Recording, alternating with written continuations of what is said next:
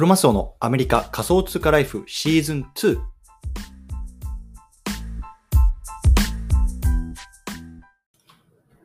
皆さんおはようございます。アメリカ西海岸在住のクロマスオです。今日は2月1日火曜日の朝ですね。皆さんいかがお過ごしでしょうか？今日も早速聞くだけアメリカ仮想通貨ライフ始めていきたいと思います。よろしくお願いいたします。さて、今日のテーマなんですけれども、今日は分散型ブログプラットフォームミラーを使い始めた話。こんなね、テーマで話していきたいなと思います。でね、今日の対象のリスナーさんはね、これからね、ブログを書き始めようと思っているんだけど、いいプラットフォーム何かないかなとかね、あとはね、こう Web3 時代のブログってね、これからどうなっていくのとかね、そんな風にね、考えている方向けの内容になってます。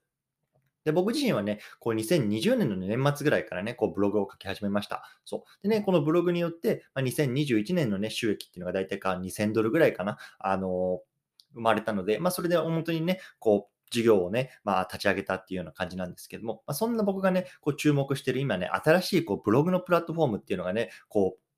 あの、ディーセントラライズでね、始まったので、まあ、そのあたりをね、まあ、話していきたいなと思いますので、興味がある方はぜひ聞いてみてください。はい。ということでね、今日の話なんですけども、今日3本立てで話していきたいなと思います。今日はね、そもそもミラーって何っていうところ、そしてね、なんで僕が使い始めたのか、そしてね、今後の予定、このあたりをね、まあ、今日のポッドキャストで話していきたいなと思います。よろしくお願いいたします。はい。ということでね、この番組では、ボーダーレスに食っていくっていうのをテーマにアメリカから毎日配信しています。ビジネスや投資を通じて国境にとらわれずにお金を稼ぎ生活していきたい方に向けて、一日一つ Tips やノウハウをお届けします。仮想通貨や NFT、メタバースを中心に株式投資や不動産投資、副業などについても語っていきますので、興味がある方はぜひ登録をよろしくお願いいたします。というところでね、早速本題入っていきたいと思うんですけれども、ね、まず今日このテーマを取り上げた背景話していきたいなと思います。はい。ね、ちょっと連日僕の番組で、あの放送でもね、ずっと言ってるんですけども、こう Web3、ね、こう次世代のあのキーワードですよね。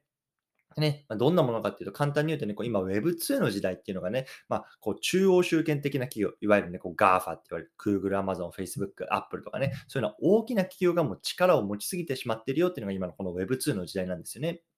でね、例えばそれをね、こうブログに置き換えると、まあね、日本で言うとこう、ハテナブログとかね、こうライブドアブログとか、いろんなブログのプラットフォームがあるんですけども、あれっていわゆるね、こう企業が運営しているブログなんですよね。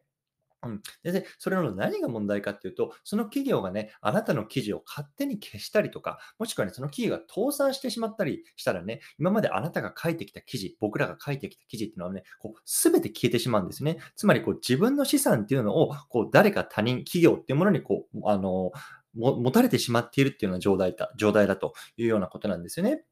で一方でね、ま、ワードプレスみたいなものがあって、まあね、これ僕が使っているブログのプラットフォームなんですけども、これはね、まあ、自分でこうドメインとか、あとは、えっ、と、サーバーとかっていうのをま借りて、ね、自分のメディアとして確かに運営することができるんですけども、まあ、これがね、ま、いわゆるこう Web3 になっていったらどうなっていくかっていうところがね、ま、今日のあの話なんですね。うん。でね、こう、そもそもじゃあまずミラーって何っていうところを話していきたいんですけれども、まあ、簡単に言うとね、こう仮想通貨を使ったブログのプラットフォームっていうことなんですね。うん。じゃあちょっとどういうことなのっていうところを深掘りしてみきたい見ていきたいと思うんですけれども、このね、ミラーっていうブログプラットフォームは、ブログのプラットフォームはね、あの、ウォレットとね、リンクできるんですよね。そう。ね、あなたがね、こう仮想通貨を持ってると思うんですけども、まあね、それで自分のウォレットありますよね。のそのウォレットと連携させることによって、このブログを書くことができるということなんですね。でこの Web3 の時代では、このウォレットっていうのがもう必須の時代になっていきます。ね、例えば SNS であったりとか、まあ、このブログであったりとか、あとはね、うん、なんだろう。えっと、まあ、例えば Discord とか、まあ、そういうような、えっと、新しいね、こう DAO とかっていうところにね、このウォレットがないとね、こうなかなか参加できないっていうようなところがね、まあ、必須になってくるので、もしね、まだこれウォレット持ってないよっていう方はね、ぜひね、ウォレット作ってみてください。ね、僕もね、あの、このウォレットの作り方についてはね、後々ね、こうちょっとブログとかで書いていきたいなと思うんですけども、とりあえずね、こう仮想通貨ウォレット、メタマスクとかで調べるといっぱい記事出てくるので、それをね、まあ、見てみてください。うん。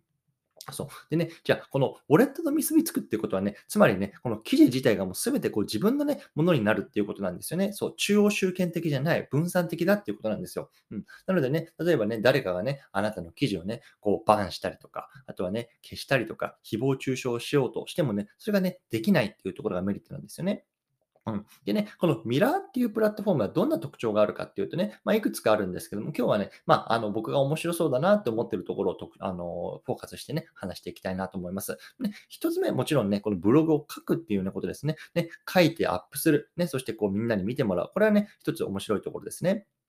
そう。で、二つ目、こっからがね、あの、すごくやっぱりこう、あの、Web3 的だなっていうことなんですけども、一つ目ね、NFT として販売することができるんですよ。今までね、あなたの記事っていうのは、まあ、そこで読んでもらう。まあ、まあ、それ以上、それ以上なかったわけですよね。でも、このミラーっていうプラットフォームを使うと、その記事をね、NFT として販売することができるんですよね。そう。で、これ何が面白いかっていうと、この NFT として販売したことによって、例えばね、あなたが本を書きました。それをね、こう NFT として売りました。でね、誰かが読んだ。ね、それを、じゃあ次の人に売ったってなった時に、この売られれば売られるほど、流通すれば流通するほどね、こう自分に二次手数料として入ってくるんですよね。例えばね、現代の社会考えてみてほしいと思うんですけれども、ね、例えばあなたが本を書きました。誰かに販売しましたってことですね。でね、その売った人、あの買った人がね、誰か、あの他の人にね、売ったりとか、もしくはね、まあ、古本屋に持って行って、あの売ったって時にね、その時に売った費用の一部っていうのが自分に入ってきますか？来ませんよね。そう。でもね、これが NFT 化するすることによって、常にね、こう二次手数料として自分に入ってくる。これがね、やっぱりこのクリエイターエコノミーというか、すごくね、あの、多さ、まあ、えっ、ー、と、書いてる人にとってね、まあ、すごくメリットのあることだなと思いました。うん。あとはね、クラウドファンディングのね、えっと、機能がついてるんですね。ね、これ例えばね、じゃあこんな本を書きたいなって時にね、じゃあ、あの、こんな本を書きたいんだけど、ちょっとね、あの、資金が足りないからね、あの、誰か、あの、資金を提供してくれませんかっていう時にね、その、このフラクラウドファンディングの機能を使うと、それによってね、こう、資金を集めることができたりっていうのがあるんですね。そう。例えばね、これ具体例をあの挙げていきたいと思うんですけれども、ね、例えばジャーナリストの方なんかね、あのこれすごく相性がいいと思うんですね。例えばさ、ジャーナリストの方っていうのはね、こういろいろ各地を旅してね、情報を集めて、でそれをね、まあ、あの、記事にするわけですよね。ねで、このいろいろ旅するとかね、あの、このだ誰かに会いに行くっていうところにやっぱりお金が発生するわけじゃないですか。飛行機代を払ったりとか、電車代を払ったりとか、ね、どこかに泊まったりとか、いろんなね、あの費用が発生するわけですけれども、これね、まず自分のお金をね、あの使ってね、自費自費になるわけですよね。そう。で、そこで集めた情報っていうのを、まあ、えっ、ー、と、記事にまとめてから出版する。ね。でその出版したものがね、売れればもちろんね、今までこう自費でね、払ってたものっていうのは回収できますよね。でもね、それがもし売れなければね、赤字になってしまう。ね、あの、今までの努力がまあまあ無駄になってしまうっていうことですね。お金の面で言うと。うん。でもね、このミラーを使うことによって、例えばね、先にこうあのお金を集めることができるんですよね。そう。例えばね、こうこうこういうね、あの記事を書きたいんだ。例えばね、アフガニスタンのこのね、戦争の様子をこうジャーナリストに、あジャーナルあのジャーナルにしてね、売りたいんだけれども、だからこれからアフガニスタンに行きたい。ね、だからちょっとお金を貸してくれないかな、融通したいかな、こここういう記事が書きたいんだなっていうことをね、言うわけですね。でそれによってね、あ、この人のアフガニスタンの記事読んでみたいなとかね、僕もアフガニスタンの現状を知りたいから、じゃあまず出すよっていうところでね、お金を 集めることができるんですね。そう。で、その資金を使って、例えばアフガニスタンに行ったりとか、あとね、そういうあの人にね、話を聞いたりとかっていうことができるわけですよね。うん。そう。なので、やっぱりね、これはね、筆者のフレン、作者フレンドリーになっていく未来っていうのがね、まあ、こういうようなね、プラットフォームを使うことによってね、まあ、できてくるのかなと思います。うん。はい。ということでね、これがね、まあ、ざっくりとね、こうミラーっていうプラットフォームの特徴なんですけれども、じゃあここからね、じゃなんで僕がそれを使い始めたかっていう話をしていきたいなと思うんですけれども、一回ここでチャプターを区切ります。はい。じゃあね、ここからなんで使い始めたのかっていうことなんですけども、やっぱりね、この Web3 っていうこう未来に対してね、まあ、少し経験しておきたいなっていうのがね、まあ大きいですよね。うん。でね、あの、それが一つ目なんですけども、もっとね、こう、具体的というか、実利に言うと、あの、アフィリエイトに頼らないね、こう自分の商品が欲しいなってね、今すごく思ってるんですよね。で、それなんでかっていうと、あのね、2021年がね、まあ、あの、昨年の12月に閉まって、今ね、まあ、ちょうどアメリカではね、タックスリターン、いわゆる日本語で言うと、まあ、確定申告みたいのをね、こう準備する、提出するね、あの、時期なんですよね。で、すごくそういうような資料とかっていうのをこう集めてね、今ものすごくね、こうバタバタしてる時期だと思うんですね、皆さん。うん。でね、まあ、その時にね、昨年のね、こう自分の事業のね、まあ、いわゆる PL って言いますけれども、まあ、こう収支表みたいなのをこう作ってみてみたらね、やっぱりこう僕のね、あの事業の売り上げっていうのはね、非常に不安定なんですよね。すごくね、売り上げがあった月もあれば、全然入らない月もあって、それがね、すごく不安定なんですよね。これがやっぱりね、まあ、ビジネスをする上というか、まあ、これからね、こう独立していく上でね、非常にね、まあ、深く、あの、不安な要素なんですよね。うん。で、これがやっぱり僕の中での課題だったんですよ。で、これなんでかなって分析したときに、やっぱり僕の事業の収入のほとんどっていうのがこうアフィリエイト収入、コミッション収入で発生してるんですね。そう。で、これっていうのはね、やっぱりその誰か企業さんの商品を僕が紹介することによってコミッションをもらう。つまり、誰か他の商品、他人の商品を売ることによってこうコミッションをもらっていうビビジネスなんですよね。それってやっぱりすごくね、こう不安定というか、やっぱりこの上層部に、まあ、あのすごく権力が集中するというか、まあ、その企業さんのまあ、意向によってね、こう右にも左にも触れてしまうっていうこう不安定さがやっぱりあるんですよね。そう。なのでね、やっぱりこう自分の商品を持ってこうダイレクトにね、まあ、あの購入者さんに、まあえっと、リーチしていくってここにね、まあ、すごく、まあ、あの今今年はね、フォーカスというか注力していきたいなと思っているので、まあ、こういうようなプラットフォームを使い始めましたっていうようなところがね、あの理由です。うん。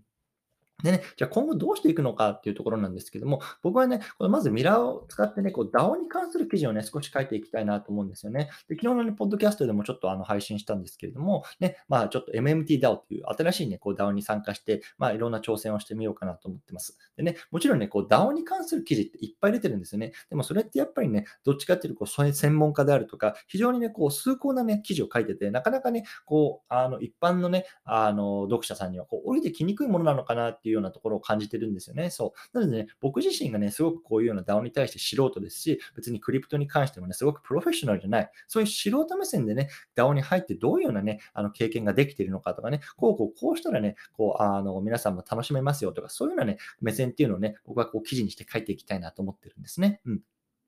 ね、やっぱり一方でこれだけだとなかなか収益化っていうのは現時点では難しいので、やっぱりね、こう自分が今持ってるサイトがあるんですけれども、そちらと併用してね、まあ、アフィリエイトとかっていうのはね、なかなかやっぱりそういうあの登録したサイトから生まれないと、えっと、バンされたりとか、そういうような、まあ、規定もあるので、まあ、そっちの方でこう稼ぎつつ、まあ、両方とも使っていきたいなと思います。うん。ね、そう、あの、やっぱりね、この現状ね、収益化っていうのはこのミラーを使ってなかなか難しいかなって正直思ってます。うん。でね、なぜかっていうと、やっぱそもそもさ、あの仮想通貨のウォレットを持ってる人っていうのがね、もう全人類の人口からするとすごく少ないですよね。で、これってやっぱり NFT の市場と一緒で、ね、なかなかこのね、あの仮想通貨のウォレットを持って、まあ、あのみんながね、そのそのウォレットによって、こういろいろこう売買をしていたりとか、サービスをね、まあ、使っていくっていう未来がね、まあ、まだまだ時間かかると思うので、ね3年、5年、10年先の世界だと思うので、やっぱりね、NFT とかこういうようなね、あの分散型のプラットフォームってなかなかね、こう収益化するのはまだまだ難しいと思うんですけども、一方でね、やっぱりこういうところにね、先に触っていくことにね、まあ、そういう未来が来た時にね、まあ、先行者優位っていうのが取れるかなと思っているので、まあ、そのあたりはね、まあ、あの僕も使いながら、まあ、こう情報発信してみたいなと思いますのでね、リンク、あの貼っておきます。もしね、興味がある方は、このね、えっと、ミラーの、えっと、リンク見てみてくださいというところで、今日はこのあたりにしたいなと思います。最後まとめていきたいと思います。今日のテーマは、今日はブラ分散型ブラブログプラットフォームミラーを使い始めた話。こんなね、テーマで話してきました。ね、今日はそもそもミラーって何？って、ね、なんで使い始めたのか。そしてね、今後こういうようにしていきたいよ。こんなところを話してみましたね。うん。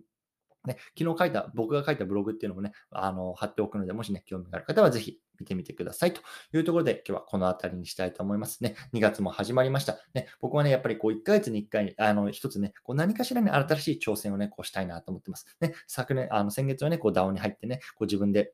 新たな提案とかをしてみました。ね、今月はね、まあ、どんな挑戦をしようかなと思ってるんですけども、ね、皆さんもね、何かね、小さいこと一つね、やってみたら、あ人生がね、こう、もっともっとハッピーになるかなと思いますのでね、まあ、引き続きコツコツやっていきましょうというところで、お疲れ様です。